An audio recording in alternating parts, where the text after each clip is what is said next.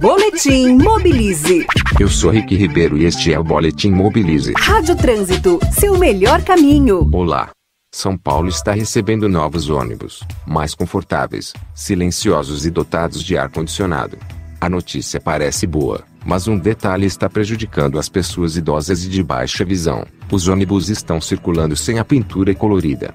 Como você sabe, desde o final dos anos 1970, os ônibus da cidade recebem cores conforme suas áreas de circulação, facilitando a identificação para todas as pessoas que têm dificuldade em ler a distância, incluindo os mais idosos. Algumas pessoas reclamam que se tornou impossível identificar os ônibus sem as cores. Por isso, elas são obrigadas a pedir ajuda a outros passageiros, ou a parar todos os coletivos e conversar com os motoristas. Fizemos contato com a SP Trans e a companhia explicou que se trata de uma situação provisória até que a licitação das concessões de linhas seja concluída pela prefeitura. A ideia é evitar que uma empresa de uma área tenha que repintar seus novos ônibus caso seja contemplada com a linhas de outra região da cidade.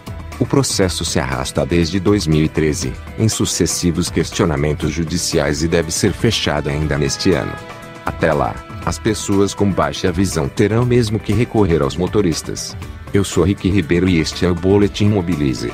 Saiba mais em www.mobilize.org.br. Na Rádio Trânsito, Boletim Mobilize.